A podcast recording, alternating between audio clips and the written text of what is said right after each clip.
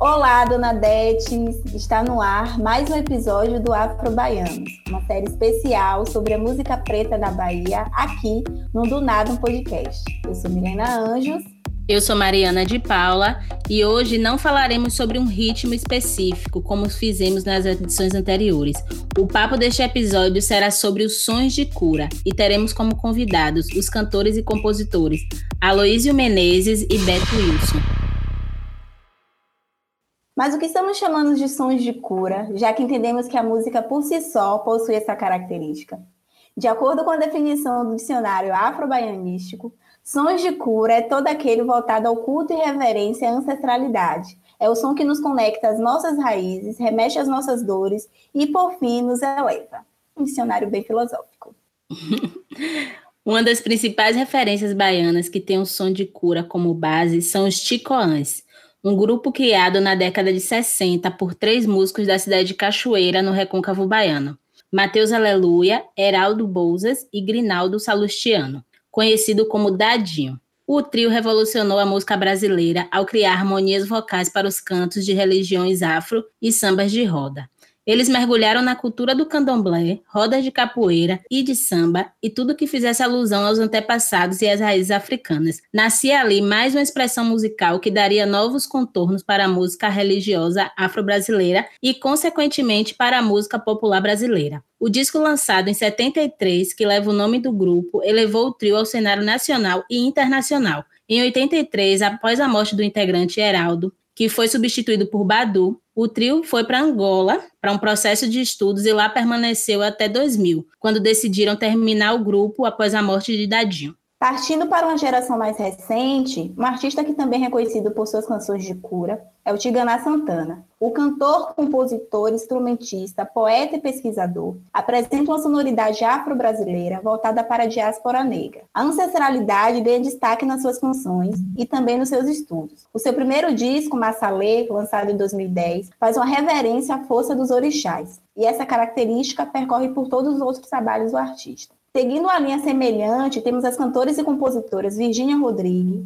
Nara Couto, Ed Luna e Xenia França, que, para além de cultuar a ancestralidade em suas canções, denunciam as dores, mas também enaltecem a força e a beleza da mulher preta. A música preta baiana é, antes de tudo, um som de cura, e isso torna cada vez mais evidente a cada episódio que temos realizado no Afro Baianos. Desde o canto de protesto, passando pelo reggae, samba, pagode, arrocha, rap, identificamos como esses sons transformaram a nossa vida e a vida de cada artista. Iremos ouvir agora mais uma dessas histórias através da trajetória dos nossos convidados de hoje. Então, Beto, queria dizer que é um prazer tê-lo aqui no Afro Baianos. Ter conhecido o seu trabalho recentemente foi uma coisa assim super massa para mim. E eu queria que você se apresentasse, por favor. Olá, eu primeiro agradeço. Eu tenho uma alegria incrível que me toma toda vez que eu sou convidado a falar da minha arte. Eu sou muito grato ao Olorum, aos orixás, por ter me feito vir a essa terra como artista e falar disso para mim assim é incrível, porque renova a minha esperança o tempo inteiro, né? Então, eu sou Beto Wilson, assim conhecido no, no mundo artístico. Sou cantautor, né? Cantautor é a pessoa que canta suas próprias canções, criações. Sou produtor musical também, arranjador, instrumentista, músico educador, professor, Ogan, de Candomblé, filho, irmão, amigo, pai. E estou nessa seara, nessa demanda da música há 18 anos profissionalmente. Mas tenho fotos, registros, poucos, mas existem, e lembranças da memória de sempre estar tá tocando, sempre estar tá interessado né, na, na música, desde moleque. E tenho dois discos lançados é, sobretudo com repercussão fora do país. Fui indicado ao prêmio de melhor álbum e de melhor intérprete no Prêmio Profissionais da Música, convite para tocar fora do país, assim, cantando em português. E sou muito grato por tudo isso. Estou sempre compondo o tempo inteiro, né? sobretudo agora, nesse período de pandemia, de isolamento, de menos shows. mesmo com, digamos, a liberação antes da pandemia, a normalidade, né? É aquela loucura que a gente vivia, que nós chamávamos de normalidade, eu não tocava muito. Eu não sou um artista de estar no palco o tempo inteiro, não, não, não, não vivo assim. Então eu não tenho sofrido tanto com o não tocar. É, eu tenho sofrido mais com o não estar nos estúdios produzindo, porque o desejo que eu tenho é de deixar o máximo de conteúdo e tal. Ah, uma coisa que eu estou até me habituando sobre mim, que é uhum. eu passei a ser gravado, né, por artistas agora, assim, as pessoas ao conhecerem minha obra, eu, aí passaram a me procurar para cantar algumas coisas, interpretar algumas canções. Então também nessa seara aí, eu, eu, eu hoje sou um compositor, fui gravado já com uma orquestra de ska que eu sou apaixonado aqui de Salvador, que é Scani Baez. Fui gravado por uma cantora que é uma amiga, tive a oportunidade de trabalhar com ela e nós fizemos algumas canções juntos e ela gravou no disco de estreia, que é, é a Larissa Luz também, a Laricinha, e outras artistas aí, Gabi, Gabi Ferruz também, e por aí vai. E está sendo uma novidade muito bacana para mim, porque eu tenho uma dificuldade muito grande de passar música, né? É muito difícil para mim. Muito difícil. É muito difícil. As pessoas elas não fazem ideia. Eu evito escutar a música depois de pronta. Eu tenho muito ciúme. É, sobretudo porque as coisas que eu escrevo, né, eu trago com muita responsabilidade. Eu me preocupo muito com a letra, então eu me preocupo muito com o que está sendo cantado, escrito ali. Leio, releio, leio de novo, para eu não me emocionar com a composição e ir de encontro com algo que eu acredito que vai ferir minha comunidade. E, às vezes as pessoas estão só preocupadas em ter um hit, né?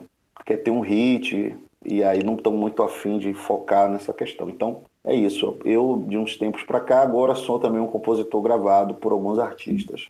Nesse processo de me rasgar e aceitar isso. Mas até aqui as coisas caminharam muito bem. Esses artistas que são incríveis, né, que gravaram essas canções, souberam assim realmente se deixar tocar primeiro para depois fazer, né, acontecer com a música.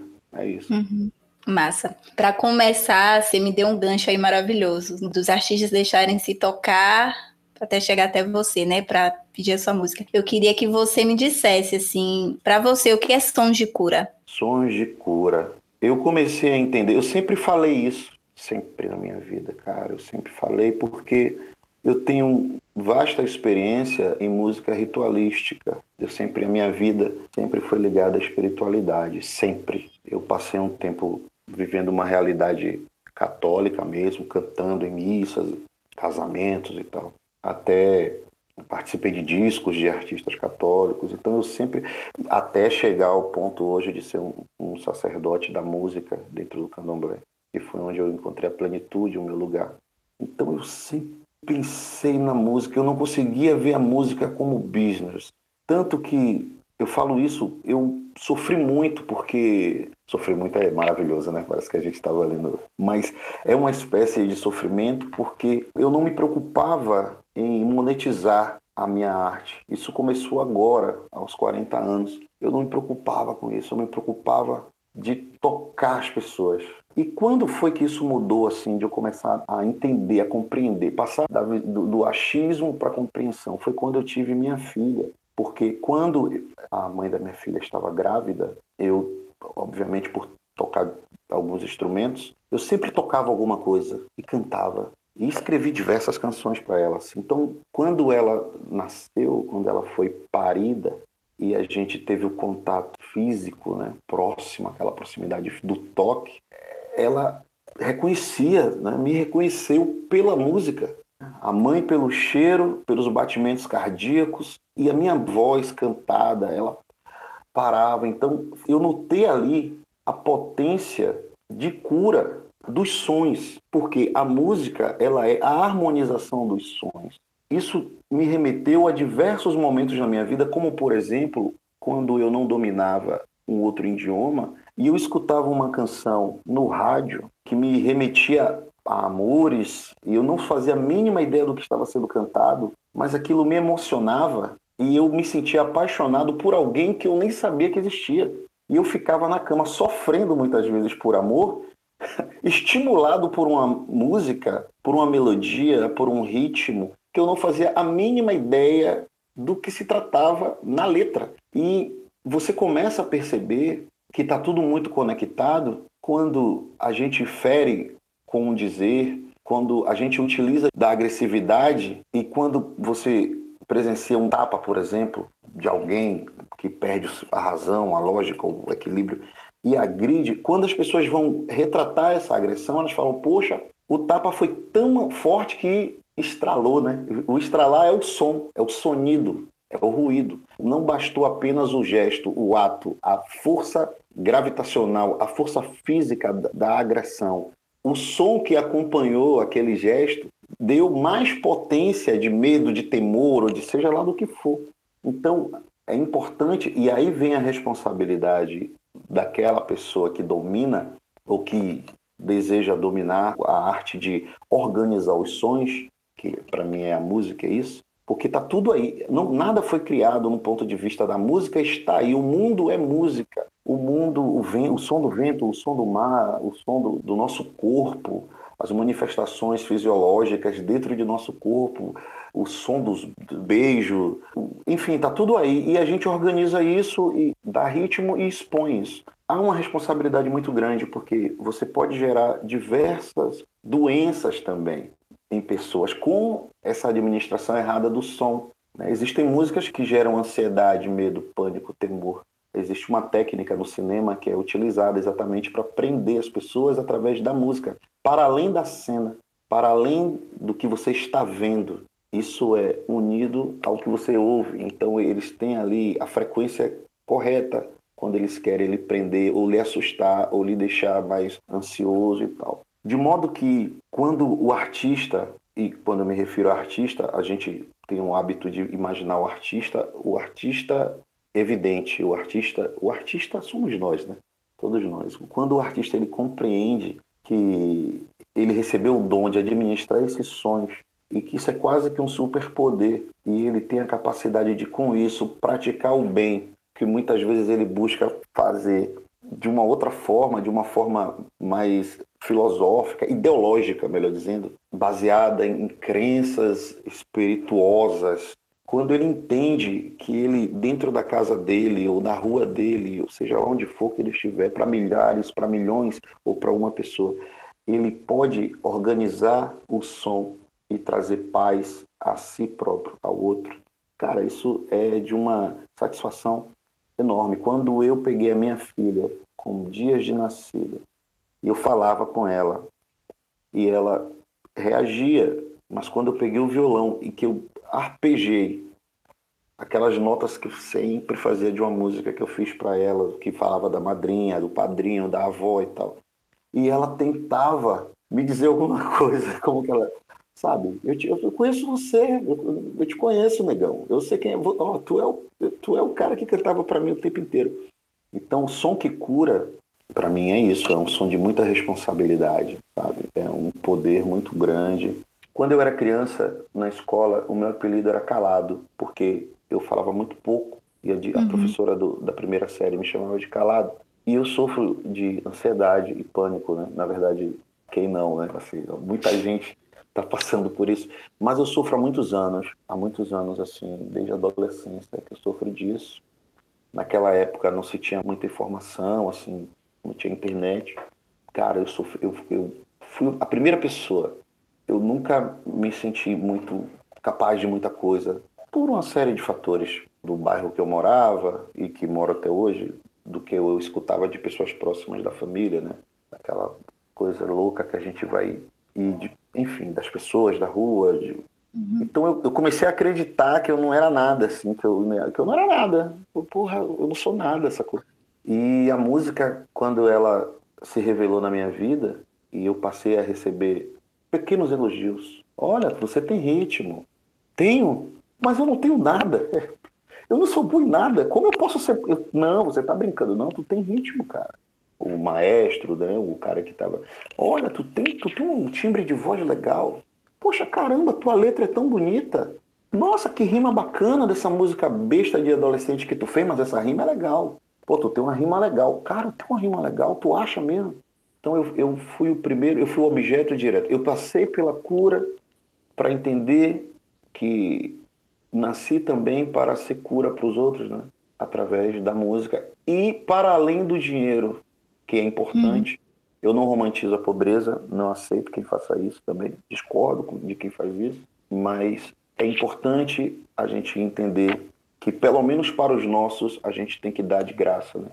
Sim. E dividir.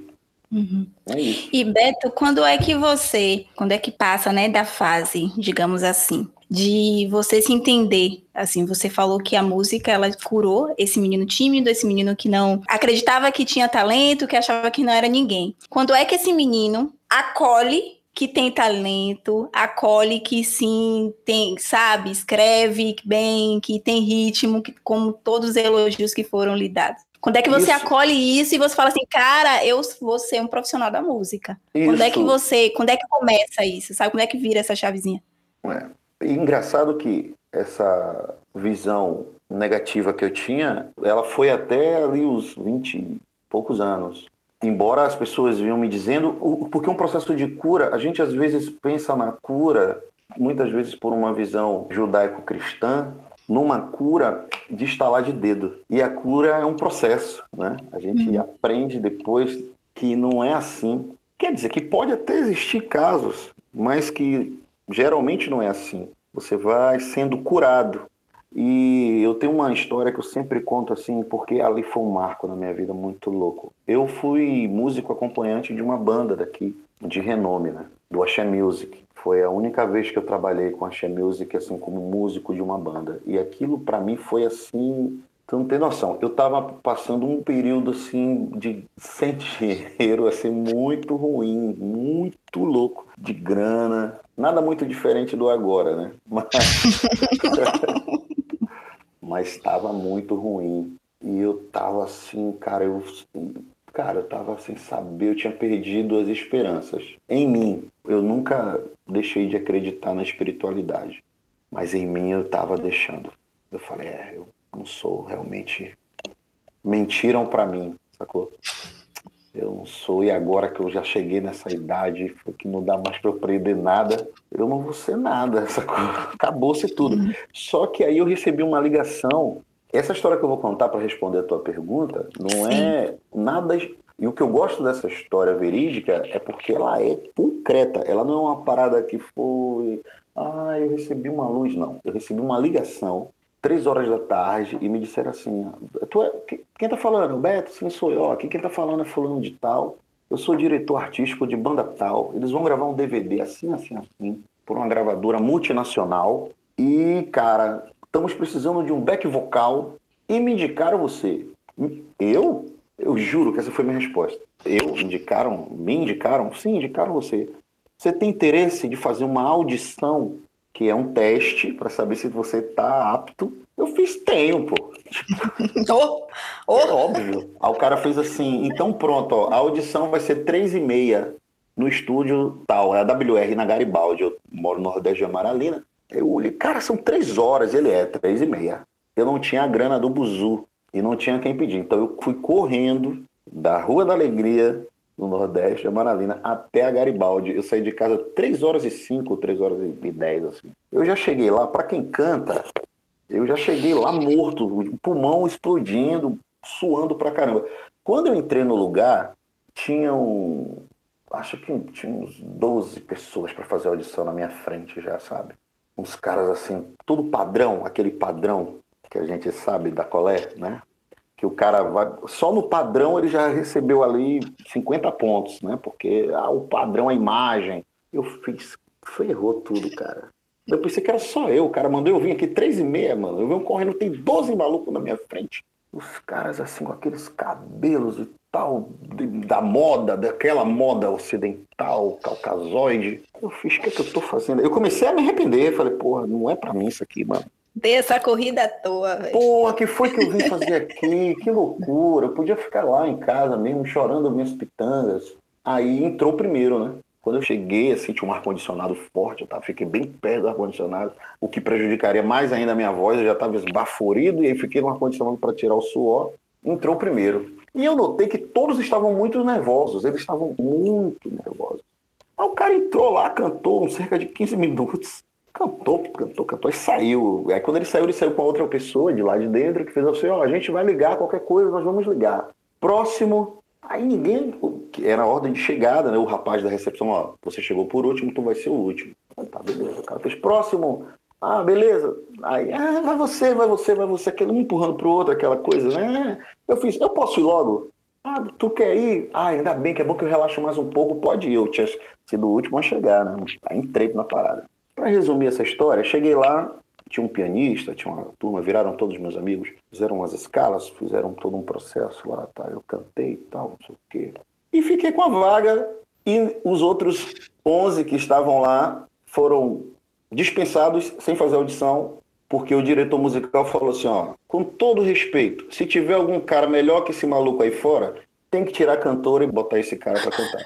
Se tiver alguém lá, porque não é possível que tenha lá fora, a gente vai perder tempo aqui. Menino, parabéns, você é muito bom, nunca ouvi falar de você. Onde é que você mora? Você veio da onde? Que absurdo, que timbre, que inteligência, que perspicaz, que eu fiz, não, mas não tenho não, cara. Então foi ali que eu vi que todos aqueles anos que eu fiquei dentro do quarto, em cima do violão, tocando, compreendendo cada nota, cada tríade, estudando as harmonias e me achando feio, e, mas em cima do instrumento, estudando ritmo, com, com o metrônomo ligado, ouvindo o diapasão, é, repetindo nota, nota, melodia, escala, melodias, escalas, que para mim não ia dar em nada, que eu ia adquirir toda aquela informação para nada, porque nunca jamais eu estaria em algum lugar tudo aquilo me serviu para ingressar nesse grupo, né, nesse famoso grupo, e a forma como eu ingressei me mostrou que não, não, não é bem assim, a gente não é isso que dizem acerca da gente. Tá? A gente pode. Então foi nesse momento.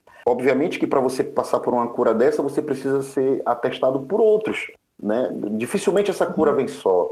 Ela acontece só dentro de você, mas às vezes você perde o feedback de saber que está curado. Então alguém aponta a cura para você. Pô, você está diferente. Pô, que bacana, tu tá diferente. Um diferente para melhor, né? Digamos assim. Uhum. Tu tá mesmo, tu tá, cara. Aí você instala e diz, pô, caramba. E aí quando eu voltei para casa, um cara que estava desempregado, assim, que a música, que eu não conseguia monetizar o meu dom, e eu voltava para casa, no, os caras me deram a grana do Buzu, eu voltei para casa no Buzu, feliz da vida, louco para contar minha mãe, porra mãe, vai mudar tudo aqui, a gente vai conseguir mais coisas e tal. Então foi assim um, um trabalho de, de, levantar minha autoestima, que a partir daí até as minhas relações afetivas mudaram, né? Eu passei a me permitir namorar, coisas que eu não fazia muito. Eu, eu, eu tava na balada, sei lá, chama balada, né? Tava em algum lugar, assim. É balada, é, é balada. É Continua balada, sendo né? balada. Aí eu tava em algum lugar, eu ficava meio receoso, tipo, tinha umas garotas assim, bonitas e tal. E os meus amigos me apresentavam como nerd, não, esse aqui é o filósofo. E as meninas não queriam filosofia, né? As meninas queriam sorrir e tal. E eu ficava, oi, pô, tu, tu conhece aquela, aquele livro? Ah, não, pô, não conheço não, velho. Eu digo, é, não, aquela escala pentatônica e tal. Tem... ah, negão, negão, deixa eu te falar uma parada. Eu vou ali, depois eu volto. Não voltava. Porque é isso. Então, é, eu passei por essa experiência que foi fantástica na minha vida, cara. De eu chegar num lugar, num lugar. Eu não sou a favor do ocupa tudo, mas eu fui pela necessidade de viver, de sobreviver e para disputar com 12 homens de um padrão e eu vencê-los, assim, sabe? Uhum. Pelo dom, pela capacidade, não porque ninguém amiguinho meu estava lá para dizer, não, bota ele. Aquilo foi incrível dentro desse processo. Então, a partir daí, eu estava sendo preparado para fazer discos, para compor. Uhum. Até então, eu ainda não escrevia, assim, as coisas que eu sentia, né? Eu só sentia. Então esse foi o mar. Isso aconteceu em 2008, foi outubro de 2008. Foi um momento assim na minha vida que eu bati no peito e falei não, eu não sou isso que essa galera fala. Eu sou o Wilson Roberto. Na época eu era o Wilson Roberto. Depois que ficou ao contrário, eu sou o Wilson Roberto mesmo. Sou filho da minha mãe. Eu tenho potencial, sim. Eu canto legal. Eu posso sustentar uma casa com isso, sabe? Eu posso monetizar essa parada. Não, nada disso. Eu não preciso ter esse padrão assim que está na TV. Eu vou chegar, eu vou conseguir e conseguir conhecer o país inteiro, cara. Cada viagem que eu fiz, cada lugar, os lugares que eu conheci fora do Brasil também, assim, através da música. Eu, hoje eu sou o maior incentivador da molecada com relação a isso, sabe? Uhum. Cara, vá mesmo, faça mesmo, porque a gente já vem com as feridas, umas feridonas assim, que é, são terríveis e que param a gente, né? E a gente nem todo mundo tem a sorte, porque ainda tem isso, o sistema ele é tão canalha que ele ainda ele consegue fazer você não ter expectativa e não ter a oportunidade da cura. Né? Você fica como aquela pessoa que vegeta numa maca. E isso acontece com a gente, cara. E eu te dei muita sorte. E eu não posso pegar essa cura que eu recebi e ficar apenas para mim. Isso tem que ser. Aí vem a, minha, a história na, na música, né? Na minha música. Ah, você não fala de amor. Quem te disse que eu não falo de amor? Então tu tá escutando meu disco de forma errada. O meu disco só fala de amor. Não, mas você não faz uma música. Ah, eu te vejo, meu coração acelera, eu quero te beijar. Eu tô dizendo isso. Eu te vejo, o meu coração acelera, eu quero ver você vencer também. Né? Fala de uhum. amor. Mas é, uhum. não é desse amor que você espera. Então, é isso. Eu só consigo e prefiro compor dessa forma, né? Uhum. E Beto, assim, quais foram e são assim suas principais referências assim nessa sua trajetória musical? Eu gosto de falar disso. Eu gosto de falar, né? Ficou claro. Mas eu gosto de falar muito sobre isso porque eu já fui muito fã. Eu não sou mais fã não. Eu não sou não. Isso é uma coisa que é, é, eu fui muito fã. Primeiramente, eu sou fã da música da Bahia, música feita na Bahia, toda ela, toda ela do samba de roda, assim, eu passei um bom tempo frequentando São Félix, ali, aquela região de Salbara, e aí enquanto a turma toda ia tomar cerveja, fazer aquela resenha, eu tentava encontrar aqueles grupos de samba de roda para ver a forma que eles tocavam o samba de roda, que é diferente, assim, na verdade não é diferente, a gente que toca diferente, eles são genuínos, eu queria ver como era aquilo. Então eu sou completamente apaixonado por aquela coisa do samba de roda, a música de sertaneja, de raiz, produzida na região Nordeste por grandes artistas aqui da nossa região. Tanto que a minha música ela tem um sotaque, assim, existem algumas músicas que têm esse sotaque, eu sou apaixonado. O Axé Music, sobretudo aquele que eu vivi na década de 80, final de 80 para início de 90, era muito incrível aquilo, acordes verdes, é, banda reflexo, banda, as melodias eram diferentes, eram, era, não sei o que aconteceu, as coisas mudaram muito. Né? A própria música de hegemonia hoje do rádio, né? Pagodão, que fala e tal. Que é, para mim, eu gosto pra caramba, tenho grandes amigos que tocam. E os grandes artistas da música brasileira, né? Milton, Gil, Caetano, Betânia, Gal. Eu gosto muito do é, o Ali Salomão, como ele fazia as músicas, né? Quando estava aqui nesse plano com a gente. É um cara que eu já me inspirei muito, já para pegar aquelas ideias, aquele ranço dele. E é isso. Eu não, não nunca idealizei muito um artista assim, dizer, poxa, eu queria ser. Porque eu fui descobrindo muito cedo, né? Esses artistas, por conta da. Meu pai, ele ouvia, minha mãe também, em casa. E, e meu pai fazia questão de desmistificar esses caras, sabe? Não sei se por que ele fazia isso. Mas ele fazia, sabe? Ele fazia. Meu pai é um cara muito rude, amava de uma forma, não sei dizer, era o jeito dele, né? As vivências dele. Então ele não deixava a gente, nem eu, nem minha irmã, ficar muito idolatrando, sabe? Ah, Gil, com todo respeito ao professor, que ele é maravilhoso. Ah, Betânia, ai, dos Caldas. Ele dizia, ó, olha que sonoridade, olha que disco, olha que isso. Ah, quando eu crescer eu quero ser. Você vai ser nada disso. Tu vai ser você, moleque, tu tá maluco. Então a minha influência era a música da Bahia mesmo. Eu não tenho, nunca tive, assim. Tenho os discos desses artistas todos, Vinícius, inclusive. Escuto. E escutava os discos, mergulhando na letra, nas melodias e nos arranjos e na execução dos instrumentistas também. Eu sabia as fichas técnicas, eu queria saber quem produziu, quem foi o cara que gravou o piano, o cara que gravou a bateria. Aí, para contar, para exemplificar essa história, tem um grande. É, o meu primeiro disco ele chegou ao conhecimento de um cara que era uma sumidade da música brasileira, né? Chama-se André Midani. Faleceu em 2019. Cara, o Midani foi o cara que bombou o Caetano, o Gil, a Elis. Esse cara me encontrou na vida, porque o meu primeiro disco parou lá nos Estados Unidos, ele ouviu esse disco, aí saiu uma matéria da Rolling Stones, o negócio uma loucura aí do segundo disco, esse cara me achou. Pô, o cara chegou, quando eu vi o cara, eu fiquei fora, eu falei, não, não é possível e tal. E assim, Profissionalmente, ele me ajudou bastante, mais com conselhos do que com essa coisa. Ele também já estava fora da cena, né? Estando na cena. Mas ele já não atuava como empresário, nada disso, mas me ajudou bastante com conselhos. E aí, um belo dia, a gente conversando, o André, ele fez assim, cara, me manda aí, canta, grava aí voz e violão, duas músicas do compositor, do artista que você mais gosta, que você, que você admira, que é o que é a sua inspiração.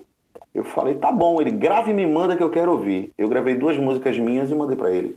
Ele fez, é, velho. Ele, ele teve a sua reação. que ele, egocêntrico, como assim? Ele fez, ele fez é, velho. Ele fez, é. Você é louco.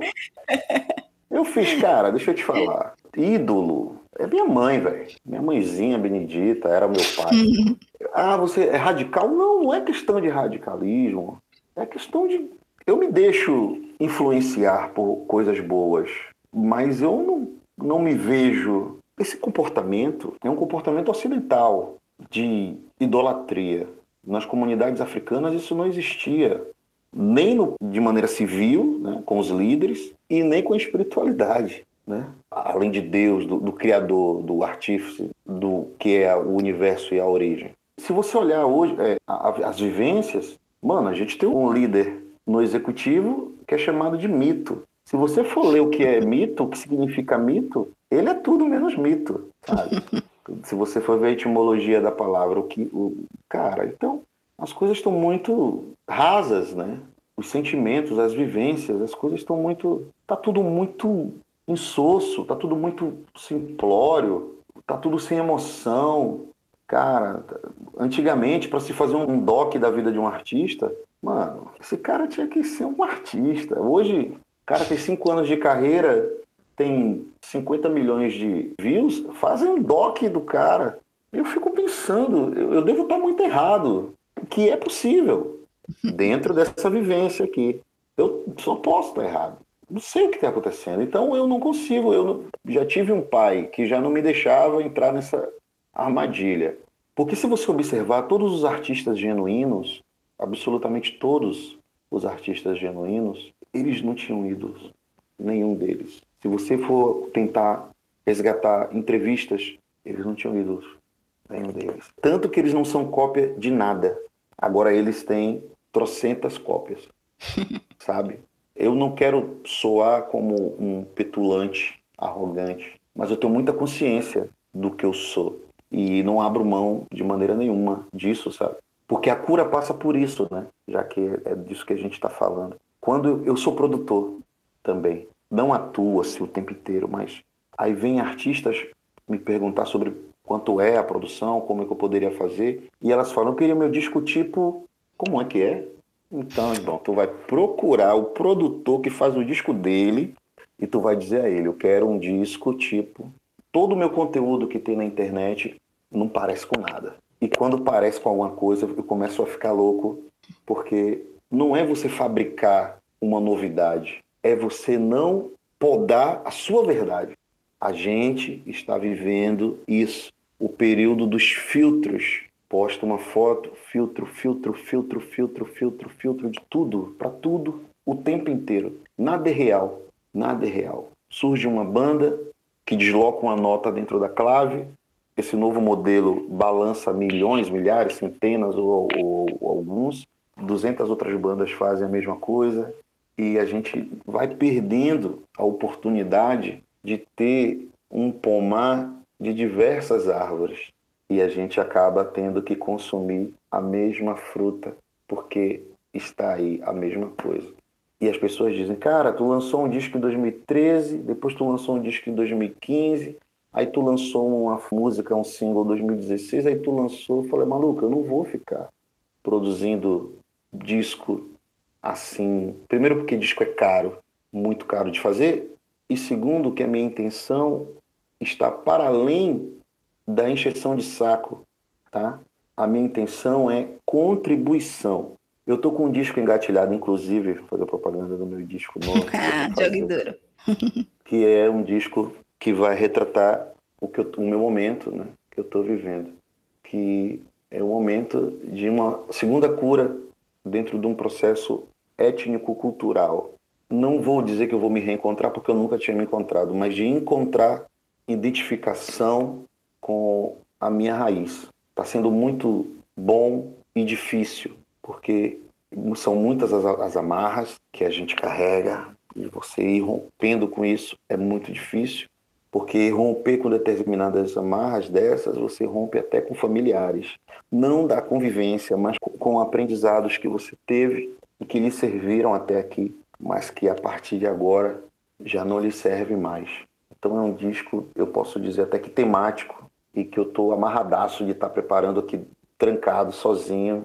Eu estou muito focado, muito preocupado com as letras, assim, revisando, revisando e trocando uma letra, uma palavra e volta, porque eu quero que fique tudo muito claro com esse projeto, porque essa é a missão, né? É a cura total, a cura plena, é, tirando o que está enraizado mesmo. Assim. E eu hoje, eu já fiz música de integração, fiz sim, e hoje não. Hoje eu faço música, música preta, não do ritmo dos ritmos pretos, assim, a música preta que eu faço, eu estou fazendo música para preto ouvir.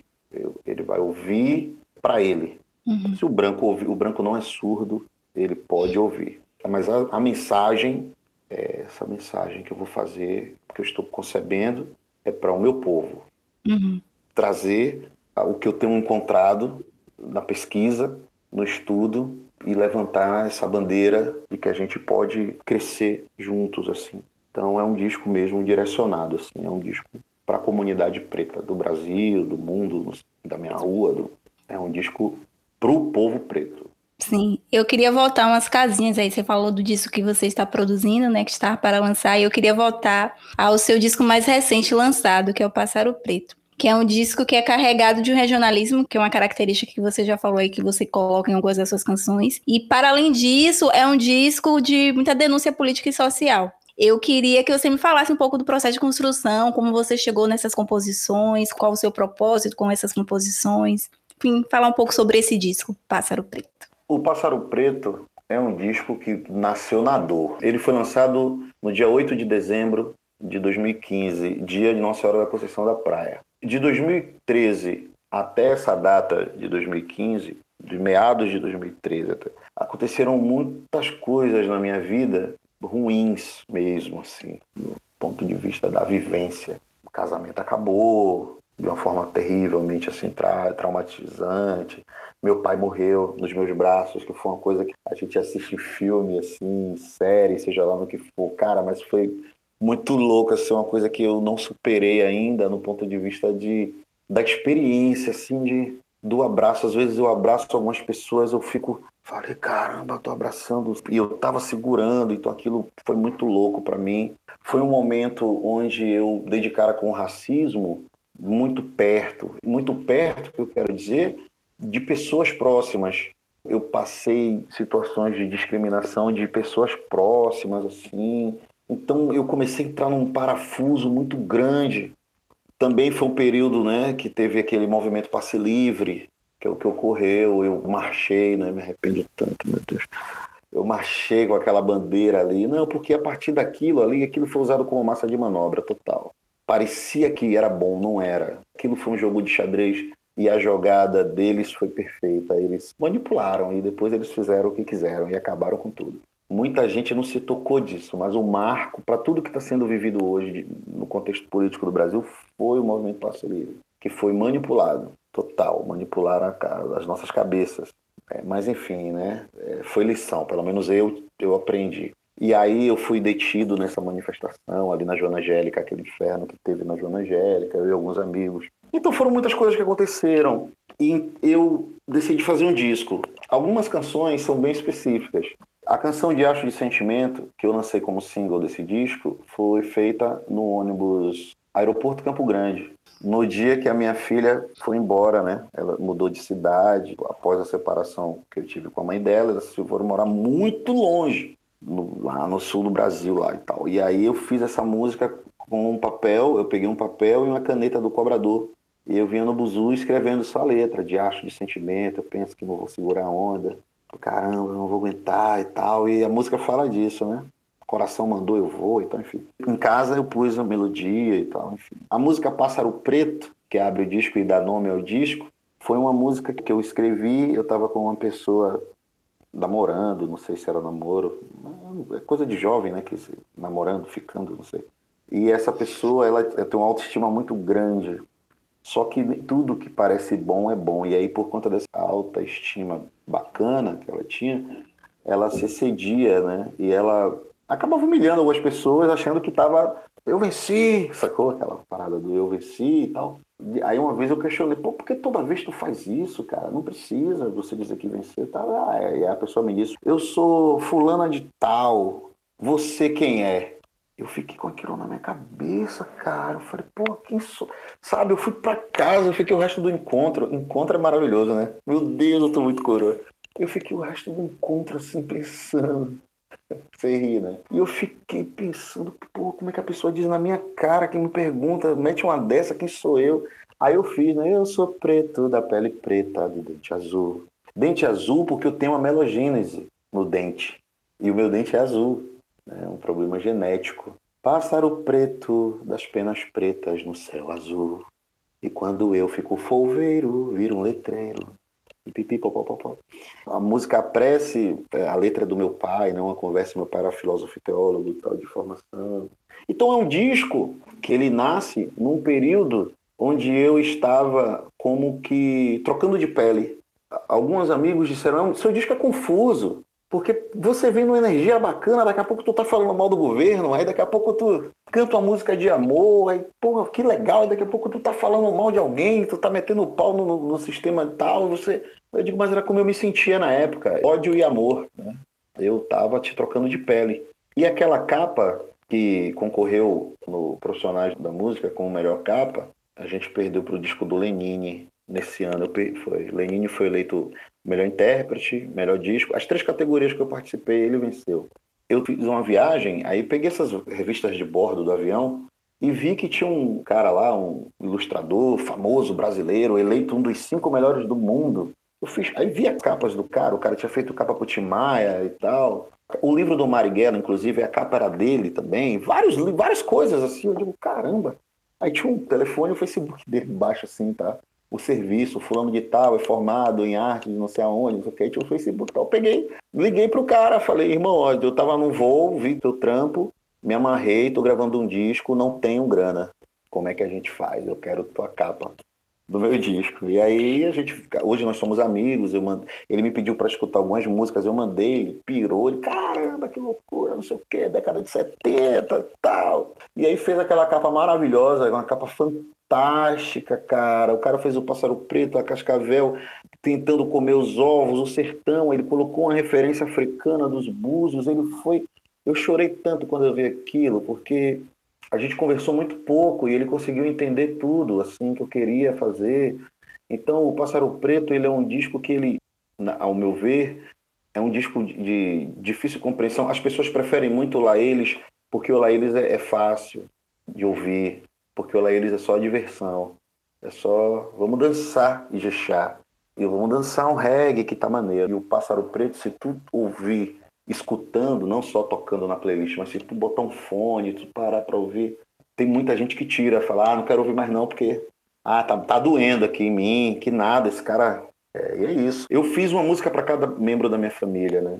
A minha irmã, nesse período do disco, descobriu que estava com câncer. Inclusive, ela perdeu essa luta.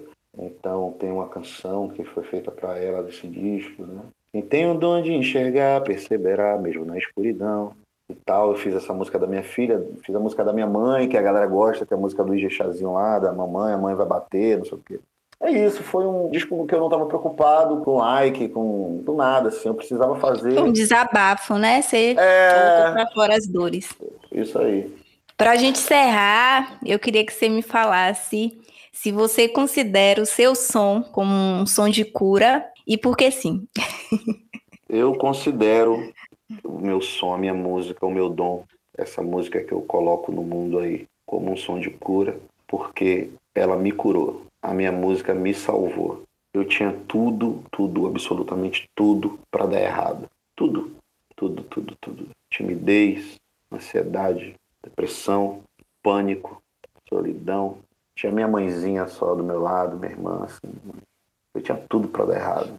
Tudo que eu sonhei em ser, eu não consegui ser tudo que eu tentei construir eu não consegui terminar. As pessoas que eu amei foram embora, assim, ou para sempre, ou, ou para longe. E quando eu consegui entrar no estúdio como um intérprete de músicas que eu tinha escrito, que eu tinha vergonha de mostrar às pessoas, e eu via o resultado que isso trazia para mim e para todo mundo que estava próximo, me deu uma força de viver, assim, uma vontade de viver tremenda. Eu fui curado pela música, eu respeito a música, eu dou o melhor que eu tenho para ela todos os dias e eu desejo profundamente que as pessoas sejam curadas, se ouçam, ouçam música, aprendam um instrumento. Eu falo o tempo inteiro, aprenda um instrumento, aprenda um instrumento, compre um pandeiro, compre um violão, compre um triângulo, compre uma flauta dessa doce, se dedique, aprenda, adentre nesse universo. Eu digo a todo mundo, aos meus amigos, compre um tambor, compre um tambor, cara. Precisa ser um piano de cauda, sabe? Bebe dessa fonte, bebe disso, porque eu sou um homem novo por conta da interação com a música.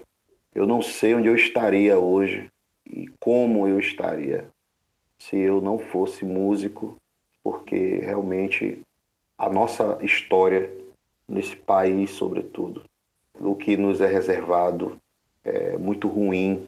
Então, provavelmente eu estaria aí numa situação mesmo como muitos irmãos estão, né? Eu dei a sorte de despertar e de ser curado com a música. Então eu também quero que todo mundo prove desse, desse remédio, né? digamos assim, dessa essa droga. Porque, cara, eu não sei. Eu amo, sou completamente apaixonado por ela. Gosto de escrever sentimentos. Gosto de, de ver as pessoas felizes. Então, uma música, música, música, música o tempo todo. Música, escutem música. Escutem música, escutem, escutem todo tipo. Não existe música ruim. Eu não concordo com isso. Isso é mentira de pseudos intelectuais elitistas que tentam separar em castas as pessoas. Toda música é boa, basta você saber ter uma integração com ela. Eu não concordo, né? Esse pensamento é preconceituoso. Eu escuto tudo, absolutamente tudo tudo, tudo, tudo, tudo. E sou tocado por todas elas, todas essas expressões dentro dessa expressão que é a música. Então, o papo que eu deixo é esse. Quero ser instrumento de cura, permanecer sendo para mim, para os meus, e o remédio para esse tempo louco é arte. A arte cura mesmo. Se disponham, velho. Deem um passo, busquem. Não temam a Deus a música. Essa não cobra, não condena, não cobra que você a ame. Se você não amá-la, ela não vai lhe condenar. Ela só vai te dar o prazer de você sorrir e interagir com o planeta. Né? Precisamos disso. Ouvir os sons, escutem o mar, o vento, os bichos. Escutem, trabalhem os ouvidos. Os ouvidos, a gente está falando muito. A gente está digitando muito, a gente está falando muito, a gente não escuta mais ninguém a gente não, não tá afim de ouvir, cara. A gente tá doente. E aí, quem tá escutando mais tá mais saudável. Essa é a mais pura verdade. Verdade. Ai, Beto, assim, dizer que foi imensa, uma grata felicidade ter te conhecido, ter conhecido o seu trabalho real, assim, agradecer por sua disponibilidade, é, dizer que é uma felicidade ter você aqui no Afro Baianos e vida longa a sua arte. Vida longa ao nosso povo. Muito obrigado e dias melhores virão. Sim, certeza. Obrigado mesmo. Um beijo Obrigadão. enorme para vocês. Um beijo, beijão, viu?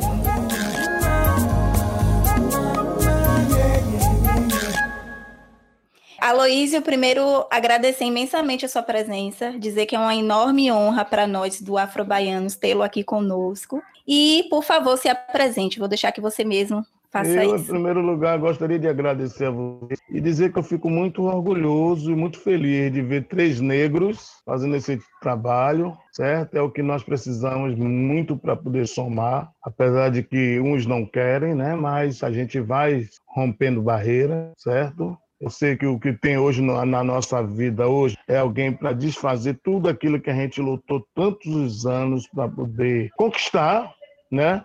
Sei que também ainda não é a conquista que nós desejamos e almejamos, porém, o que a gente conquistou, a gente tem que estar muito atento e lutar muito para a gente não perder esse pouquinho que conquistamos. Então, meu nome é Aloysio Menezes, eu sou cantor, compositor e ator. Para a gente começar, o que é um som de cura? Olha só, eu achei interessante que nossa conversa antes, quando você falou que o nosso som de ancestralidade, né, seria um som de cura, mas eu particularmente acho massa até saber que nosso som é um som de cura, mas eu acho que qualquer música ela cura, ela cura, porque você pode observar, você chega num hospital para ver uma pessoa, você começa a cantar para essa pessoa. A música que a pessoa gosta, a pessoa reage muito bem à medicação, a remédio e a muitas outras coisas. Que o, a música, na verdade, é um som de cura, sem nenhuma barreira. Qualquer tipo de música eu vejo como som de cura. Quando é que você iniciou a sua trajetória na música? Conta um pouco assim pra gente como é que se deu esse seu início, como é que tem sido, na verdade, a sua trajetória na música. Olha só, minha história com a música é muito interessante. Eu morava no bairro do Garcia, né, onde nasci, estudava no Edgar Santos, e o Edgar Santos no Festival Secundarista de Arte Integrada. Eu não, não pude participar porque eu não era do segundo grau, mas eu tinha um timbre de voz muito forte, então abriram essa sessão para mim. Aí eu participei do festival interno lá do Edgar Santos e me classifiquei. Aí fui para a Concha disputar com todo o estado da Bahia. E nessa brincadeira foram três representantes do Edgar Santos. Na primeira noite, o primeiro candidato do Edgar ficado em primeiro lugar para a final. Eu digo, poxa, a Bahia toda participando disso. De repente, já teve um candidato já classificado para a final. Eu já fiquei assim balançado, até porque ainda existiu eh, no colégio que eu fui protegido dos professores, por isso que eu tinha ganho o festival. E aí o que aconteceu? Foi, aconteceu isso. Vai o segundo dia, vai o outro candidato do colégio, não se classificou. Eu digo, ai meu Deus do céu, estou numa tensão, e quando chegou no terceiro dia, eu fui. Aí me classifiquei e também ficado em primeiro lugar para a final. Aí pronto, eu para mim, aí eu já poderia perder até aquele festival, porque pelo menos eu não ficava com aquela imagem de que fui protegido dos professores, entendeu? Então uhum. daí foi que eu comecei minha história com a música. Aí minha professora de música, professora Terezinha, ela chegou para mim e fez assim: Aloysio, você não vai participar do festival, não? Eu digo, eu não, não, não, não eu, eu sou do grupo folclórico. Música. Ela fez que como é música. Aí me sentei no calçadão, comecei é, cantar música. A música que eu fiz foi Promessa aos Orixás. Deus, ai meu Deus, não sei, eu estou pagando. Fiz promessas aos orixás e eles estão me ajudando. Ô Lorum, urubu faça a fé. Ô Lorum, urubu faça a fé. Saudamos orixás no passo do candomblé. Saudamos orixás no passo do candomblé. Inhaçã, Inhaçã. Aí vários orixás. Uhum. E aí o que aconteceu? Eu ganhei o festival do Edgar, fui para a Concha, quando cheguei estava lá Maria Inês, ex-banda Reflexo, Ademar da Furtacô, e vários outros artistas, né, que eu não conhecia na época, eu era um molequinho. Depois, no, do decorrer da história, que eu vim saber quem era quem. Mas Marinês ficamos super amigos até. Quantos anos mais ou menos, Aloysio, você tinha? Em 79. 79. Aí o que aconteceu? Eu ganhei na concha e o prêmio seria a gravação de um compacto duplo, do Nossa. qual eu tive a direção de Batatinha. Batatinha que, que... Ah, é aquele da Tom Tavares, né? Nossa, começou bem, hein? Foi eles que. A minha cena foi engraçada, porque queria que eu fosse cantor, minha avó queria que eu fosse trabalhar. Aí vai eu para a reunião lá na Secretaria de Educação, na Graça, para poder ver como é a ação do disco. Minha avó fez: você não vai, você tem que procurar trabalho. Aí quando eu chego lá, o secretário era Araldo Tinoco, ele não podia atender a gente. Quem atendeu a gente hum. foi Carlos Barros, nosso saudoso Carlos Barros, que era aquele professor de ciência no ensino público mesmo, no ensino fundamental, né, como a gente diz, Sim. no particular. Sim. Aí o que aconteceu? Quando eu ia para a reunião para poder resolver o negócio da gravação Passava para o professor Carlos Vaz e disse, professor, posso falar com o senhor? Ele fez, diga aí. Professor, eu não quero gravar o disco, não, eu quero um emprego. Oh, meu Deus. Ele fez, mas você ganhou o festival, é, mas minha avó estava querendo que eu vá trabalhar e eu não tenho como, eu preciso trabalhar. Ele fez, você vai gravar o disco, eu vou lhe conseguir. Aí mandou fazer os exames, fiz os exames, entrei no estado dessa forma. Naquela época, você ficava sem receber. Minha avó achou que eu estava enrolando ela, ia para lá, o professor Carlos mas essa véia, não sei não, viu? ela ia atrás de mim lá para a Secretaria da Educação, ficava lá sentada. Aí o professor Carlos Barros, converse com ela aí, pelo amor de Deus, vai, Chamou ela, é porque no estado é o seguinte: você passa três meses e quando completa três meses, você recebe os três meses. E por isso que ele não uhum. recebeu dinheiro, não, mas ele já está trabalhando. Tem as suas calmas. Aí ela foi embora. Aí, graças a Deus, veio o meu salário. Oxe, ela foi comigo na baixa. Eu me lembro como se fosse hoje. Ela foi comigo na baixa do sapateiro, comprou aquelas calças de tergal toda cheia de desenho. comprou um monte de calça de tergal, camisa, fez uma farra, fez uma feira em casa, Ave Maria, porque também a gente tinha uma situação meio punk, mas a gente sobrevivia. Sim, sim. Por isso que eu não tenho vergonha de falar do meu passado, que eu teria amanhã se tivesse pior do que antes, entendeu? Uhum, perfeito. E, o disco então, gravou? Gravei, gravei o compacto duplo, foi, gravou, foi lançado na concha, foi muito legal. Uhum. Aí daí, pronto, né? Aí eu já comecei para bloco de índio, que era o Tupi, meu bloco de coração. Uhum. Certo? Depois fui para os blocos afro, para o Ileaie. Uhum. Do Ileaie fui para o Cortejo Afro, que estou até.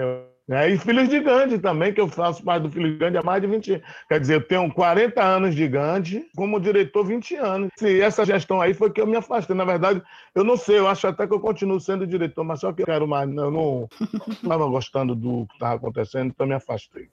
Sim, sim. Então, os blocos afros foram suas grandes escolas, né? Mas a maior escola da minha vida, onde tudo começa no terreiro de matriz africana, onde Sim. minha avó era iniciada e ela também me levava a pulso, que eu não gostava. Hoje eu sou apaixonado e um defensor. Você falou aí que os terreiros foi sua grande escola, né, para música. Uhum. Por que exatamente assim? O que é que você experienciou, experiencia nesse lugar que tornou a sua escola? Eu ia pequenininho, eu via os cantos dos orixás, eu via os uhum. atabacos batendo, entendeu? Uhum. Então, não tem entrando, né, na nossa na, na, na epiderme, né? Sim. Eu sentia essa coisa, entendeu? Aloísio, você é conhecido por ser um cantor bastante eclético, assim, inquieto, uhum. que está sempre experimentando algo novo. Uhum. É, eu quero saber, Aloísio, por que você decide voltar a sua atenção? Por que e quando, né, você decide voltar a sua atenção aos movimentos musicais ligados às raízes africanas? Olha, na verdade é por oportunidade também, né? Uhum. Por oportunidade. Porque se eu sair daqui e pedir para ser cantor desse daí, dos abadás da vida, Tá me entendendo? Esses blogs que tem um preenchimento de uma ficha para saber se sua carro tem televisão, quantos carros você Sim. tem. Sim. Você tá ligado, né? Que tem esses blogs né, que faz aquela. Entendeu? Eu sei que ali uhum. eu não uhum. vou nem da porta. Uhum. Entendeu? Então aí eu chego na minha casa, na minha senzala, e leio, como diz, o bloco afro. Sou bem recebido, o povo gosta de mim. Então, quando eu trabalhar em cima disso. E até aí também, né? Um negão não pode negar suas raízes. Eu não vou negar ela nunca. Uhum. Não vou negar ela nunca. E eu gosto de cantar música preta. Eu gosto de cantar a música dos afoxés. Eu gosto. Me identifico, né? Sim. Você participou da primeira ópera negra da Bahia, né? A Lídia foi, de Oxum. Foi. Eu queria que você me contasse um pouco dessa sua experiência nessa ópera, que falasse um pouco dessa ópera. Eu acho que poucas pessoas conhecem essa ópera, né? Queria que você falasse um pouco da ópera e como é que foi sua experiência nela, quando é que você entrou, como é que foi esse processo. Olha só, essa ópera, na verdade, foi logo depois que eu saí do bando de teatro, né? Que eu era do bando de Teatro Lodum, você sabe também disso? Uhum. Pesquisei. Eu era do bando. Quando eu saí do bando, minha, eu tava. Ildazo Tavares, Paulo Dourado, estava selecionando o elenco para a Ódia de Oxum. Aí o que aconteceu? Me chamaram, eu fui lá no TCA, teve várias fases e eu fui passando. E aí entrei no elenco, com um elenco maravilhoso, uma galera super massa. Teve uma remontagem, mas eu não tive interesse, não. Eu gostei de fazer o primeiro e depois, para mim, já foi. Uhum. Né? Mas fale um pouquinho sobre essa ópera, assim, o que era essa ópera, assim, quando, quando essa ópera, Lídia de Oxum, era uma ópera brasileira, uhum. acho que a primeira ópera brasileira, contava a história uma negra, que era Lídia, filha da dona do terreiro, né, que um cara que morava na Europa se e os uhum. pais desse cara eram família, aquela família meio. que a gente conviveu a vida inteira no passado, que a gente não quer nem lembrar, nem falar. Uhum. Esse cara é um abolicionista. Então a história de Lídia é bem em cima disso. Agora tem a ópera brasileira e Urubá também. A parte de Urubá, por incrível que pareça, era um momento em que eu participei. Era um solo que eu tinha, eu e Luiz Borges, né, que nós éramos o guarda, na verdade, do, terreiro, né? Ficava ali dentro. Quando o branco ia lá pro terreiro atrás de Lídia, né? Que ela era uhum. bonita. Aí a gente parava ele no meio do caminho aqui, aí eu, Tanier, e me de mim, ele falava para mim. Aí eu que leí já, agô, agô, nile, agoia. Aí eu perguntei, esse branco aí, quem é? Uhum. É, é, isso que eu canto, é mais ou menos isso.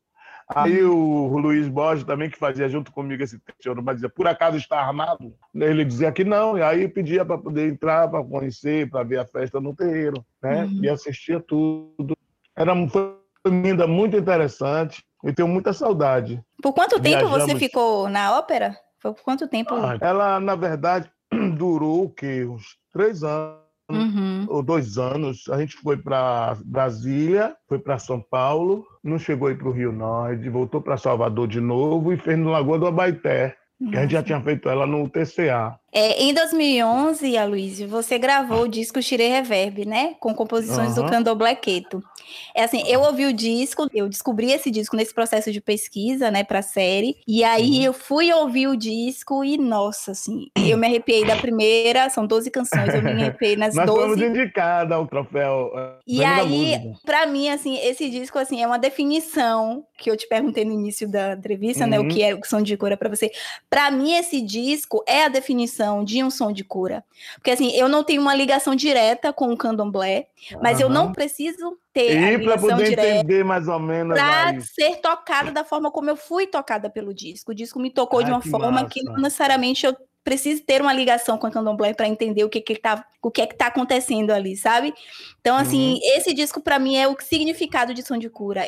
a música 5, que se não me engano é o Panigé, que é uma música para o Obaluaê. Obaluaê. Nossa, eu chorei. Sem expli... Sabe quando você chora, o choro vem e você não consegue explicar? Ah, que lindo. Nossa, é um disco muito lindo, assim. Eu queria que você me falasse desse processo de construção do disco, da importância desse disco para sua você carreira. Vai, vai ser, você vai entender, repare o que aconteceu. Eu tenho um amigo, Irineu Nogueira. Ele é um bailarino que morava em São Paulo e agora mora em Londres. Aliás, agora está morando na Alemanha. Aí o que aconteceu? Ele trabalhava muito com Guga Streuter. E Guga estava com a você já viu a Go, né? Não ouvi. CD a Go é antes Não. do Xirê. Vai uhum. adorar também, é muito lindo. Aí, Guga estava gravando, Irineu chegou para Guga fez, ô Guga, por que você não chama Luísa? Porque ele queria uma pessoa para botar voz em uma música. Sim. Desse CD. Aí eu fiz assim, ele fez, e aí, cadê ele? Ele está em Salvador. Aí tá, trazer ele embora. Aí me ligou, eu desci para São Paulo. Ao chegar lá, era para botar voz em uma faixa. Sim. Aí eu botei, ele fez assim, ó, Luiz, vai fazer uma parceria, mano, você vai gravar CD todo. Alisson Bruno, que é um percussionista, um organ também lá de São Paulo, me deu as guias. E era para eu gravar em um mês, eu gravei em, eu acho que em quatro dias ou três dias. Nossa! E sem conhecer Yorubá, eu fui pegando assim rapidinho, pabu, pabu, parece que eu estava em cima de mim. Você acredita? Não acredito. Agora você falou de Opanigé, depois eu vou sugerir outra música também desse CD, que você vai se. É a música que canta para Oxalá. Uhum. Ela é linda, que fala assim, ai. Ô Dudu Arenu, ô louco, oromiche, feré, baba ebeti, ô unco, oromiche, é a umbe ae codeu, perere a umbe ae codeu, perere a umbe ae codeu, perere a Veja essa música que você vai gostar muito. Vou me atentar a ela. É Batá. Uhum. Acho que ela é brasileira, se eu não me engano. E assim, qual foi a importância desse disco assim para sua carreira, Luísa? Como é que foi? Ah, Como é que ele foi recebido? Olha, eu não sei não, acho que eu precisava de alguma coisa para poder me ir me embora, esse plano aqui deixar registrado. Uhum. Eu já gravei outro CD, já fiz outras coisas, mas isso aí é o que eu fiz de minha vida. Porque Uhum. cantar para minhas raízes, cantar para os meus orixás e fazer uma coisa, porque o candomblé é muito discriminado. As pessoas acham que o toque do candomblé incomoda. assim, Você ouve esse CD em qualquer ambiente, no melhor restaurante que você vai. Porque as pessoas também têm aquela coisa, né? O próprio povo de matriz africana tem aquele coisa, não, botar harmonia, sim, por que não botar uma harmonia, uma para cantar para os orixás? Uhum. Se o povo da igreja fazem isso, você na católica, eles têm isso. A próprios evangélicos aí estão pegando até os nossos atabaques, nossos instrumentos, nossas comigradas e virando é, é, bolinho de Jesus. Você Uhum. está entendendo? E Uhum. nós que somos donos da história, vamos ficar fazendo tudo cru, nu e cru? Não. Vamos mostrar. Foi um sucesso tão grande que eu acredito que os orixás agradeceram. E agradecem. Quando lançamos, na verdade, a gente distribuiu vários terreiros de dor. Hum, Você que tá entendendo? massa. E os Uhum. pais de santo ficaram assim encantados. E tem uma música que eu abro que eu fiquei mais encantado com ela porque eu não sabia, eu nunca tinha visto essa música. É uma faixa. Um um um. Essa música, você sabe quem cantando ela? Não. Eu vi um documentário, Mãe Menininha. Nossa. Uma menininha cantando essa música Xaxá. Eu fiquei assim encantado quando eu vi, velho. Uhum. Esse Alisson Bruno mostrou lá em São Paulo. Olha quem tá aqui. Aí mostrou ela sentada na cadeira na- no Gantuá, cantando essa música. Eu fiquei tão orgulhoso, tão emocionado, velho. E esse disco, ele concorreu ao Prêmio de Música Brasileira, né? Como um dos melhores discos. Como é que foi Foi. essa experiência? Isso- Como é que foi isso Participou de festivais de jazz. Foi indicado, né? E a gente foi para lá. Houve um negócio meio estranho na premiação, porque a gente concorrendo com um outro grupo lá, que era um negócio do manto. De repente, quem recebeu o prêmio foi Moraes Moreira. Aí, oxe, foi, depois a gente ficou sabendo que não era aquela, premia, aquela premiação, que eu acho que o vencedor. Tanto que eu disse que eu não ia. Eu não ia para o negócio. Google, ninguém queria. Eles pediram para a gente ir. Você, você entendeu aquela coisa? O prêmio é de vocês. Uhum. Calma, o disco ele estava concorrendo com outro e quem ganhou foi um que não estava nem concorrendo, foi isso? É, foi muito estranho até hoje. Se você entrar para ver a premiação, você vai ver. Quem ganhou foi Moraes Moreira, o disco de Moraes Moreira. Não tem nem nada a ver com o que eu tava, com a nossa modalidade. Entendi. Você tá entendendo? Realmente. Uhum. Aí eu no tapete vermelho, saí da Bahia, eu não ia lá dizer, "Ê, tá errado. Imagina. Ia ficar chato. Entendeu? No Teatro Municipal do Rio, eu É. gritei, ei, não é isso não. É deles que tinham que ver, velho. Eles erraram, foi um erro gravíssimo ali. Porque se você vê, até na hora dos indicados, é um grupo que eu não conheço, que canta música tipo sacra. Uhum. A gente, como reverberar também, não deixa de, né? Uhum. E um, um negócio de manto. Então, eram esses três que estavam concorrendo. E, de repente, quem levou o prêmio foi Moraes Moreira. Eu achei estranho. Mas Moraes não tem culpa de nada. Sim. No mínimo estranho, né? Para falar a verdade. Estranhíssimo. Estranho. Mas deixa quieto. É, deixa lá. Já deixamos nossas marcas lá. Tá lá. Sim. Sim, não, um disco lindo. Sinto de não ter sido, infelizmente, um disco tão conhecido, né? Uhum. Porque é um disco muito rico, um disco mais, enfim. Agora, olha, você quer que eu diga uma coisa? Eu não sei não, viu? Eu tenho minhas dúvidas com relação a isso. É nosso povo, tem uma galera que pesquisa muito. É, Um dia desse, eu conheci uma cantora né, de reggae, Bia. Aí, ela conversando comigo, e eu conversei com Bia, conversamos, depois saímos para tomar Daqui a pouco ela faz assim, dê seu contato. Aí eu peguei e passei para ela meu contato. Aí ela fez, você não tem nenhuma música assim para poder eu colocar? Eu quero ver algumas coisas suas para poder eu botar no meu no playlist, né? Playlist, Aí eu é. fiz, aí eu fiz, rapaz, olha, eu tenho, mas eu- uma das músicas que eu mais gosto, eu gravei no CD do Xirê Reverb. Como é que é? ela fez é candomblé. Ela fez a minha primeira música do meu candomblé também. Quer ver? Peraí, quando ela cantando, fiz aí, sou eu. Nossa! Na verdade, eu retiro a palavra não tão conhecido. Eu acho que a palavra correta era não se popularizou. E eu acho é que é uma, uma característica assim desses sons, né, voltados para os orixás, voltado para uma certa reverência. É, eles acabam não se popularizando, né? Você concorda comigo em relação a isso? O que você acredita que acontece assim? É isso que você está falando, porque tem coisas que a gente, na verdade, a gente não imagina onde a gente é capaz de chegar. Você acha é. o quê? Que esse trabalho que você está fazendo é meia boca, só tem três pessoas que conhecem? Mentira sua. Uhum. Quando você pensar que não, porra, tem chave desse trabalho que você está fazendo, você nem imagina. Tem, nós negros temos uma coisa chamada Correio Nagu. Essa coisa anda. Uhum. Imagina, o nosso Correio Nagu é muito mais forte que qualquer tipo de divulgação. Não é igual à internet, né? Uhum. Hoje, tá entendendo? Mas a gente conseguia fazer através do nosso Correio Nagu. Sim. Você tá entendendo? Sim. Se desse like naquela época, a gente tava na frente de todo mundo.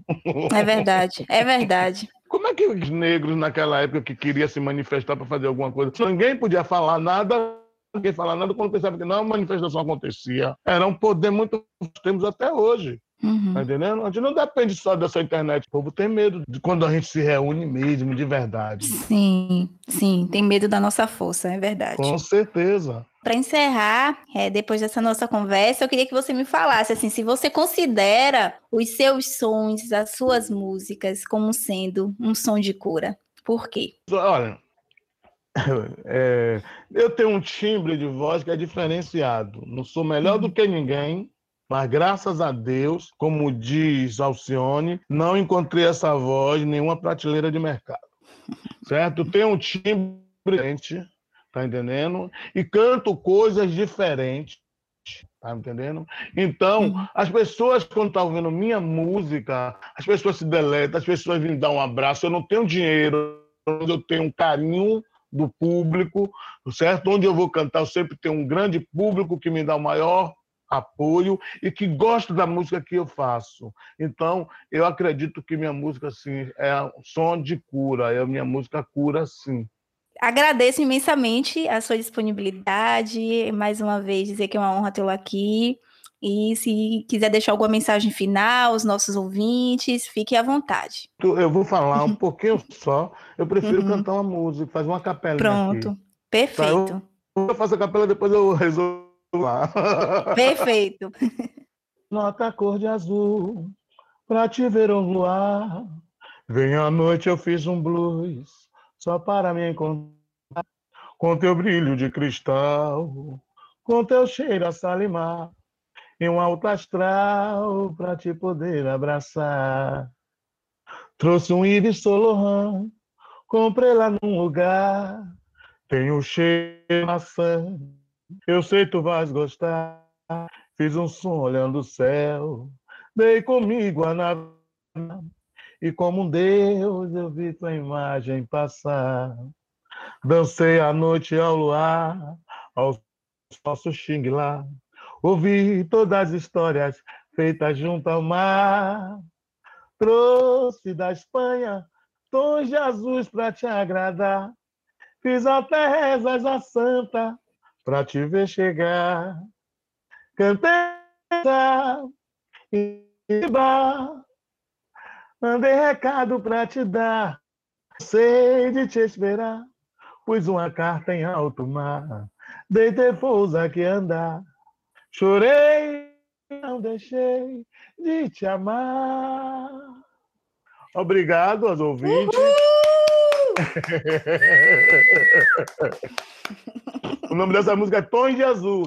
Tons de Azul. Te ouço. É de de Angola chamado André Mingas, né, um negro arquiteto que reconstruiu Angola. Ele compôs essa música, mas ele já nos deixou. Uhum. Com uns 12 anos já que ele foi embora. Nossa. Até por Olodum ele compôs música, sabia? Nossa, não, não. André Linda Mingas. música. Linda tá música, Luiz. Ah, obrigado. Muito obrigada obrigado. mais uma vez. Obrigado pelo carinho. Imagina, a gente que agradece a disponibilidade. Certo? E estamos aqui, tá bom? Tá Quando bom. quiser, só me chamar que eu estou aqui. Eu lhe falei alfabeto virtual, mas eu não tenho vergonha de falar isso, não, porque. Não, tranquilo. Jorge Amado também era. Ele só sabia negócio da máquina de escrever. Certo? É, é vergonha então, nenhuma. Vergonha nenhuma. Eu chamo o vizinho para problema. É isso aí. Maravilha. Beijão, Nossa. viu? Muito obrigada. vida longa para o trabalho de vocês, viu? Obrigada, vida obrigada. Longa, vida longa para o seu também. Que ouve, que participa do seu podcast, que quando eu falei do Correio na Gol, o Correio na Gol é boca em boca. Tá entendendo? É você sai falando de um com pessoas. Então, esse trabalho aí que está sendo feito, é para seus amigos, é para ser inimigo, porque ele não gosta, ele vai mandar outro olhar. Uhum, sim. obrigada, obrigado, obrigada, Luiz.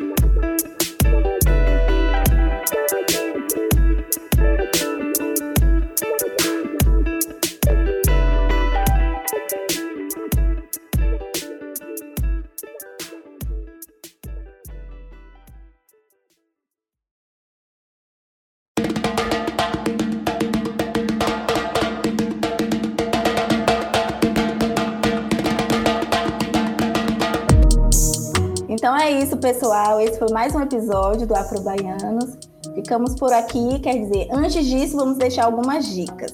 A primeira dica de sonhos de cura é vocês ouvirem os discos dos nossos convidados, que foram convidados aí na entrevista. O Xirê Reverb, de Aloísio Menezes, e o disco Pássaro Preto, de Beto Wilson. Os dois disponíveis nas plataformas de streaming. Temos também os discos de Gigana Santana, não só o Massalê, que a gente citou aí no começo, mas também todos os outros discos. O disco Contemporânea de Nara Couto, os discos e o livro Nós os Chicoãs, dos Chicoãs, que conta a trajetória do trio. O livro conta com textos de Capinã, Carlinhos Brau, Martinho da Vila, jornalistas e estudiosos do grupo. Ouço também o disco mais recente de Ed Luna, Bom Mesmo Estar Debaixo d'Água. Que eu amo esse disco, gente. É maravilhoso. Minha cura esse disco. É, é, um disco assim que eu considero um disco desabafo, assim, sabe? Todas aquelas dores que a gente carrega por tempo, tempo, tempo, eu acho que ela descarregou ali naquele Ela falou ali naquele disco, com certeza. Muito, muito, muito. e é isso, gente. Obrigada por ouvir. Ouçam a nossa playlist, que a gente vai atualizar também com as músicas que a gente citou aqui, com as músicas dos episódios anteriores. Um beijo, até o próximo. Beijo, gente. Tchau, tchau.